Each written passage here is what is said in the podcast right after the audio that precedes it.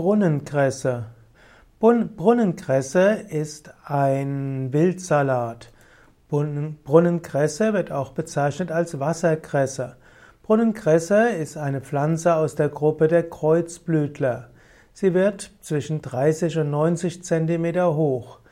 Wo sie vorkommt, wird sie als Wildsalat gesammelt. Brunnenkresse kommt vor an Quellen, auch an Gräben mit kühlem und bewegtem Wasser.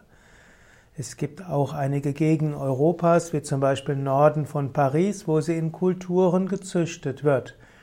Die Brunnenkresse hat einen hohen Anteil von Senfölen und deshalb schmeckt sie durchaus ähnlich wie Rettich oder Radieschen.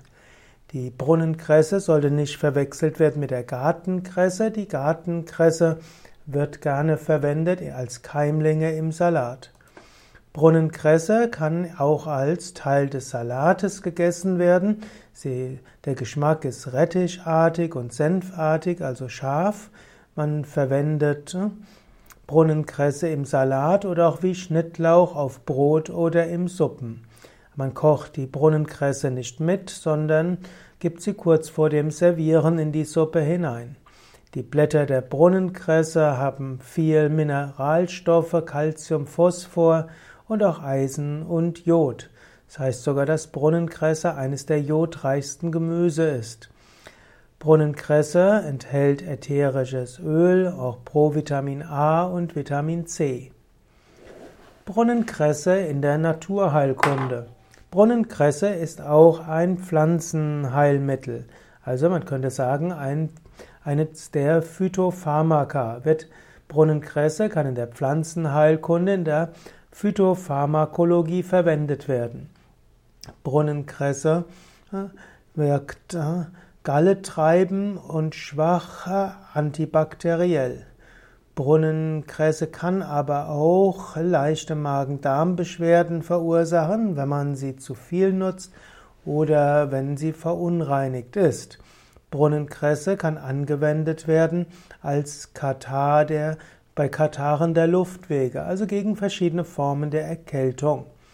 Man kann dabei entweder frisches Kraut nehmen oder man kann daraus einen Tee nehmen, man kann Pflanzenfrischsaft zu sich nehmen oder auch andere galenische Zubereitungen. Brunnenkresse sollte man nicht in hohen Dosen nehmen bei Magen- und Darm Ulcer, also Geschwüren, und man sollte Brunnenkresse auch nicht verwenden bei entzündlichen Nierenerkrankungen.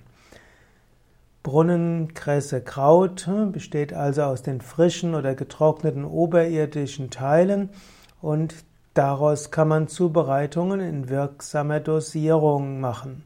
Die Senfölglykoside und das Senföl sind vermutlich die Bestandteile, die für die Heilwirkungen in besonderem Maße zuständig sind.